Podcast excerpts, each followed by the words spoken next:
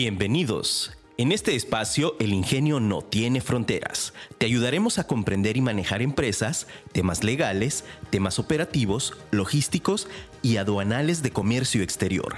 Quedas en voz de Mariana Madrid.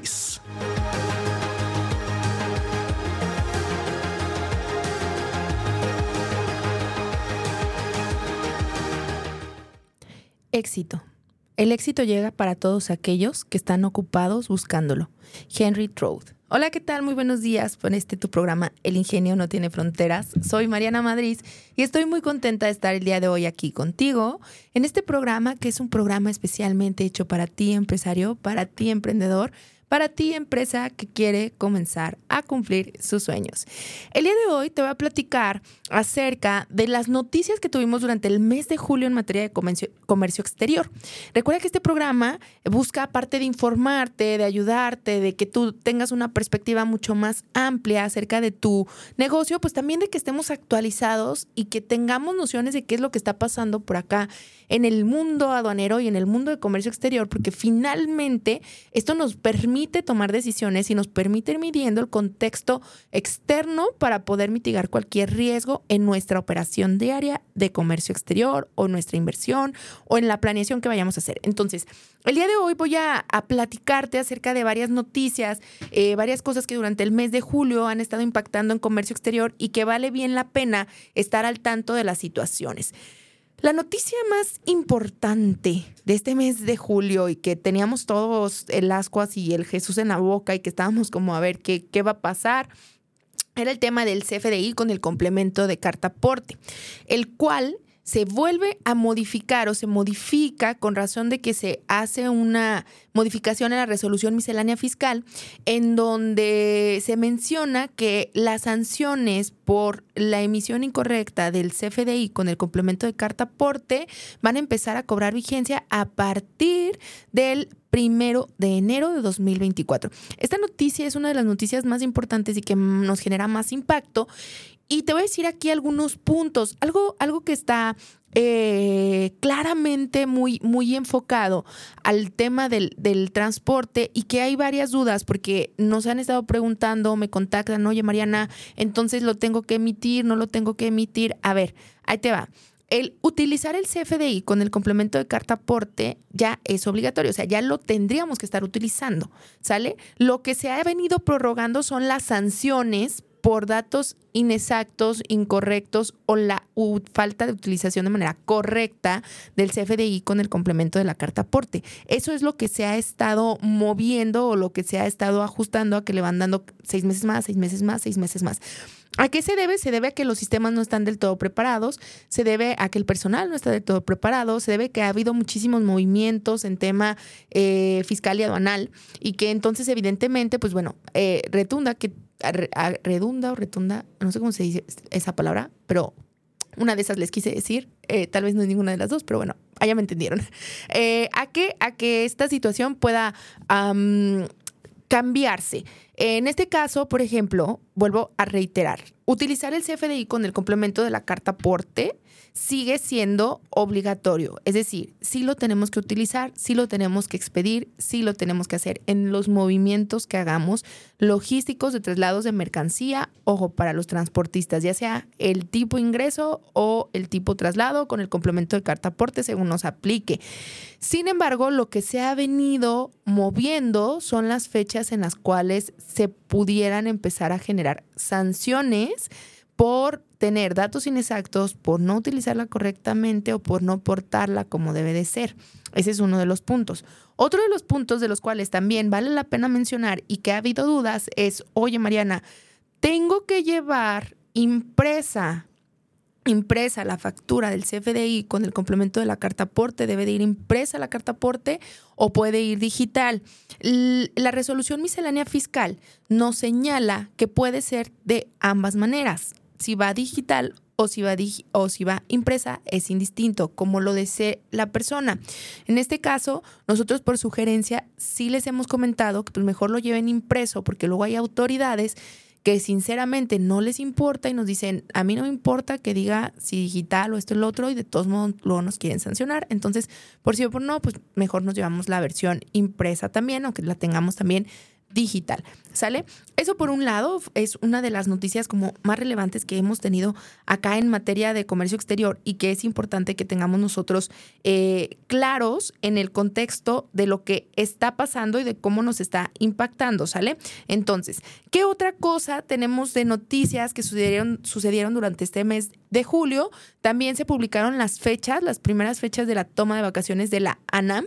Eh, eso es importante, ¿por qué? Porque si tenemos algún procedimiento con la Agencia Nacional de Aduanas, eh, las fechas durante el plazo en el que ellos se encuentren de vacaciones no van a estar contando. Es decir, eh, se suspenden plazos para conteo de cualquier trámite, análisis, respuesta que estemos esperando por parte de la NAM mientras estén en su periodo vacacional, pues no va a haber ahí como que eh, esté el conteo de días o el cómputo de, días para esta situación. ¿Sale? Es muy, muy importante. Otro punto importantísimo que esto sí nos está generando un impacto eh, y, que, y que creo que vale bien la pena que lo tengamos súper claro respecto a las situaciones que están pasando también con la NAM. Ah, ¿Qué pasó? ¿Te acuerdas que por ahí el mes pasado se publicaron, la, y bueno, el, tan solo el podcast de la semana pasada en el que me explayé y en el que me, me vine aquí a quejar con ustedes y, y, que todos de que no estés enojada, no, no estaba enojada, así, así platico, así platico yo. eh, bueno, platicábamos acerca de lo que pasó con la, la parte de las patentes aduanales. Entonces, el mes pasado se publica la convocatoria en la que se abre eh, la inscripción para las personas que quieran eh, participar en obtener una patente para agente aduanal, una convocatoria que tenía más de 20 años, que no se, que no se operaba aquí en México, que no se abrían nuevas eh, patentes aduanales. Entonces sale la convocatoria y entonces tuvimos ahí el conflicto. ¿Te acuerdas que la semana pasada yo te platiqué el conflicto que hubo en, en el tema de que hubo pues un caos y se vulneraron los sistemas y entonces las personas que se inscribieron y demás, pues bueno, fue un rollo, había más participantes de los que debía haber, había personas inscritas fuera de horario y bla, bla, bla, ¿no? Todas estas situaciones que evidenciaron, por supuesto, una corrupción tremenda por parte de la NAM. Eh, y que no hay un control aparte, no hay una estructura, no hay un control respecto a eso. Pero bueno, ¿qué es lo importante acá? Mes de julio, 3 de julio, se publica un acuerdo donde se elimina, se deroga, se cancela lo que se había señalado en la convocatoria, comentando que pues no había eh, imparcialidad, que no se mencionaba transparencia y demás, y entonces se elimina la convocatoria y día de hoy no sabemos qué va a pasar, porque ya no se abrió una nueva convocatoria, no se ha mencionado nada con respecto a cambios al proceso, no ha salido ninguna sanción al respecto, no se ha mencionado absolutamente nada respecto a esa situación y estamos ya a más de un mes, casi por terminar el mes de julio y no se ha posicionado para nada la NAM a mencionar nada, ni tampoco la presidencia. Bien a gusto, no les conviene, no se menciona nada. Entonces es importante que sea algo que tengamos pendiente y que estemos verificando para ver qué es lo que va a pasar, qué continuidad, continuidad se le va a dar a esta situación. ¿Sale? Entonces, vamos a ir a un pequeño corte y regresamos. Estamos revisando y estoy platicándote acerca de las noticias que tuvimos en materia de comercio exterior durante este mes de julio, que es importante para que nos dé un súper contexto de lo que está pasando y que también esto puede llegar en algún momento a afectar nuestra operación. Te invito a que nos sigas a través de nuestras redes sociales. Este podcast lo encuentras a través de la aplicación Afirma Radio, que es la estación a través de la cual nos escuchas, o también nos puedes escuchar en línea a través de afirmaradio.com. Te invito a que nos sigas a través de nuestras redes sociales como M Madrid Consultores. Nos encuentras en Facebook, en, YouTube y en Instagram.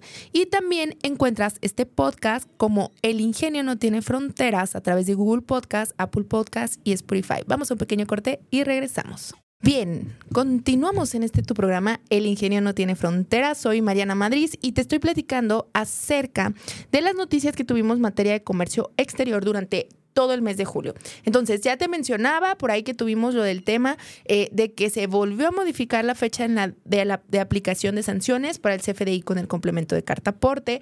Hablábamos de que no ha salido absolutamente nada con respecto a lo del tema de la convocatoria de patentes aduanales, ni sanciones, ni nada sobre la investigación, ni nada, nada, nada de las situaciones con el tema de la ANAM y la corrupción que ha manejado tremendamente y que se evidenció tan grande y que, bueno, al momento no se han posicionado en ninguna situación, ¿verdad? Entonces, otros puntos importantes de situaciones que pasan durante este mes de julio es que ya se publicó, y esto es súper grave también, se acaban de publicar el listado la semana pasada de las empresas IMEX suspendidas. ¿Recuerdas que durante el mes de abril y mayo hay que presentar el reporte anual de operaciones de comercio exterior para las empresas maquiladoras que cuenten con un programa IMEX, es decir, el programa de la industria manufacturera, maquiladora de servicios de exportación? Y entonces también las empresas con programa de promoción sectorial, que son empresas fabricantes, tienen que presentarlo durante el mes de abril y de mayo. Este reporte anual que es la obligación para mantener nuestro programa IMEX. Bueno, pues ya se publicó el listado de todas las empresas que no presentaron el reporte anual y que por tanto en este momento se encuentra suspendido su IMEX.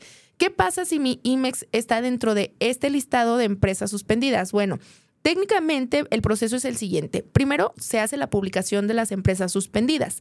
Posteriormente se da un lapso, este periodo en el cual nosotros podemos presentar el reporte anual para que se nos vuelva a activar el programa IMEX. En este lapso, eh, que es durante el mes de agosto, todavía pudiéramos presentarlo de manera extemporánea y entonces esto nos permitiría, haciendo una aclaración, que el programa IMEX, en lugar de que se pase de un estatus a cancelado, ahorita está suspendido, se mande de suspendido a activo. ¿Sale? Entonces tenemos todo este mes de agosto para nosotros estar haciendo presentación del reporte anual de operaciones de comercio exterior y entonces vemos cumplimiento a esta obligación que está en el decreto IMEX con el objetivo de poder reactivar nuestro IMEX. Ahora, ¿qué pasa si no lo presentamos? Si no lo presentamos, nos vamos a ir a partir del mes de septiembre para prácticamente a la cancelación del programa IMEX. ¿Y qué sucede si te cancelan tu programa IMEX? Pues bueno, si sucede que nos cancelen el programa IMEX y nosotros aparte somos una empresa certificada, pues automáticamente al ser certificadas IVA y EPS vamos a perder la certificación. De hecho, si ya está suspendido tu programa, también debe de estar suspendida tu certificación IVA y EPS. Por tanto, esto significa que mientras esté suspendido, primero, no vas a poder utilizar tu programa IMEX con los beneficios del no pago de IVA y el diferimiento de aranceles de las mercancías de importación temporal que tú utilices como insumos para elaborar un producto terminado. ¿Qué pasa ahora si eh, me cancelan totalmente el programa? Bueno, si nos cancelan totalmente el programa, tenemos 30 días para regularizarnos. ¿Qué hay que regularizar? Maquinaria y equipo que tuvieras eh, importado de manera temporal con tu programa IMEX, es decir, con pedimentos de clave AF de activo fijo y que no se pagaron los impuestos, tendrás que hacer la regularización y entonces pagar los impuestos que no pagaste de esas mercancías, de esos activos fijos, de esas maquinarias, de ese equipo de laboratorio. Si tienes mercancía importada temporalmente en tu almacén que todavía no pases a producción, tienes 30 días solamente para hacer la regularización o el cambio de régimen, dependiendo en qué estatus se encuentre, y entonces pagar los impuestos y el IVA que no pagaste en la importación de esos insumos. ¿Sale? ¿Qué pasa si no lo hago? Bueno, si no lo hago, puedo ser acreedor a alguna sanción o multa por parte de las autoridades aduaneras porque estoy incumpliendo con eh, la obligación de regularizarme ya que he perdido los beneficios del programa. Entonces, súper importantes las empresas que están en el listado que se público con respecto a la suspensión de los programas eh, IMEX por no presentar el reporte anual de operaciones de comercio exterior, estamos en la última oportunidad de poderlos reactivar y que vuelvan a gozar de los beneficios de el programa, ¿sale? Eh, ¿Qué otra cosa tenemos por ahí en materia de comercio exterior? Y bueno, esta nos vamos a ir a un índole más internacional, ¿verdad? El comercio exterior, aunque es importación y exportación, a veces nos enfocamos demasiado solamente en la legislación nacional aquí en México, pero también es importante que estemos viendo cómo está el contexto internacional. Un punto súper importante de noticias que a mí me parece bastante interesante y que bien valdría la pena eh, que sí se ejecutara es una noticia, una nota que publica la Organización Mundial de Aduanas. Eh, la Organización Mundial de Aduanas mm, está en una convención internacional mencionando la posibilidad de aperturar, ¿sale? De aperturar. Eh, un, un tipo sitio web ¿Sale? Que bien les digo que a mí me pareció súper buena la idea. Un tipo sitio web que tenga base de datos actualizada de todos los países miembros de la OMA con respecto a las operaciones de comercio exterior. Esto a mí me parece súper interesante porque actualmente no tenemos a nivel mundial a nivel mundial una base de datos que esté acomodada y que integre todas las estadísticas de los países importadores y exportadores. Y creo que es súper interesante el empezar a contar con esta herramienta porque finalmente eso nos puede tomar o sea, nos puede ayudar muchísimo para la toma de decisiones. Por ejemplo, nos puede ayudar para hacer análisis estadísticos, nos puede ayudar para hacer análisis de mercado, para verificar la viabilidad de la importación-exportación, para buscar proveedores, para checar ahora sí tener como estadísticas de precios estimados. ¿Por qué? Porque actualmente hay precios estimados establecidos, pero que se van dando solo con temas que se van tratando en convenciones o en aclaraciones muy largas eh, con respecto a dudas que van existiendo o temas de cuotas compensatorias que han durado hasta 10, 15 años. Entonces, creo que esta herramienta nos puede ayudar a eficientar mucho esos números y que entonces con todas las actualizaciones que estamos llevando a nivel de sistema armonizado en todos los países con las enmiendas que se han dado, por ejemplo acá en México que vamos por la séptima enmienda, ¿Qué pasa? Pues bueno, sucede que al tener información mucho más actualizada de los países, pues evidentemente nos puede dar a nosotros herramientas para poder saber cómo invertir y cómo se están moviendo exactamente los flujos de mercado.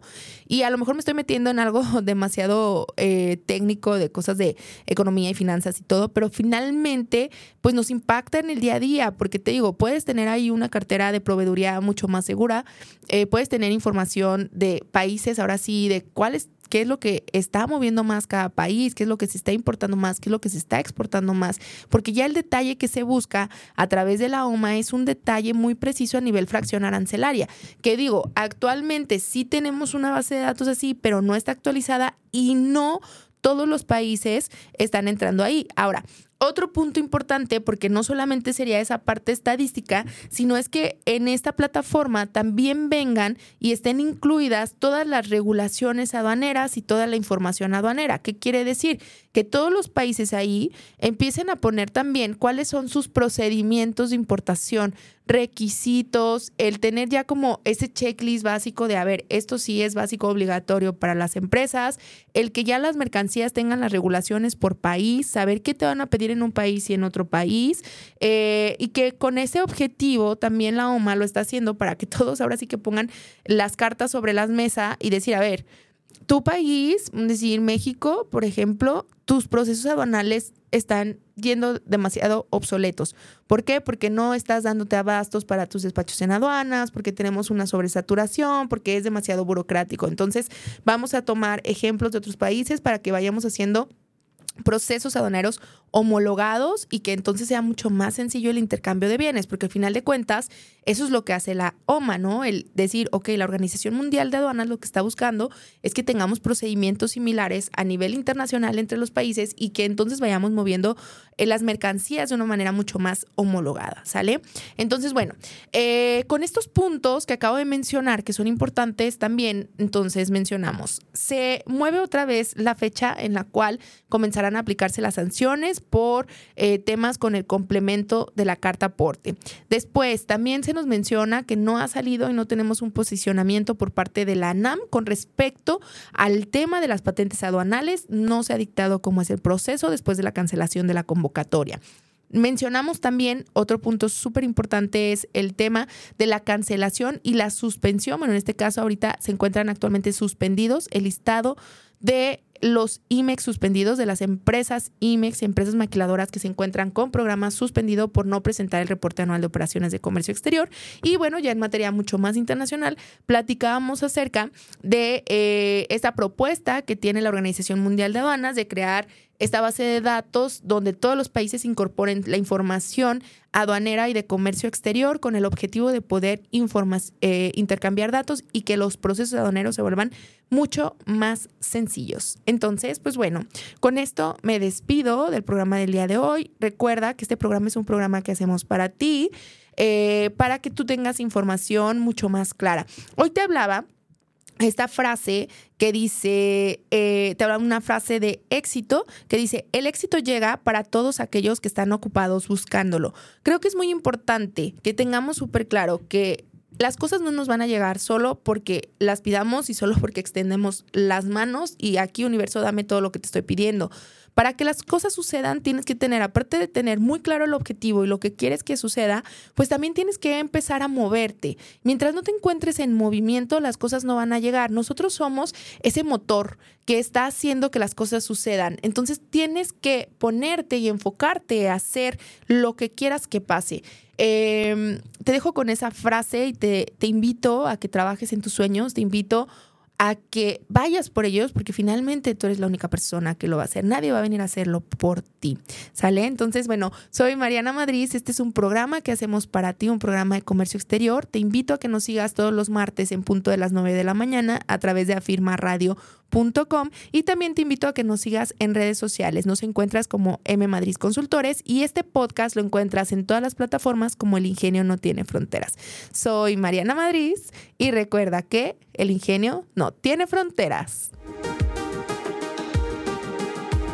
Recuerda que tenemos una cita el próximo martes en punto de las 9 de la mañana. Síguenos en nuestras redes sociales como MM Consultores.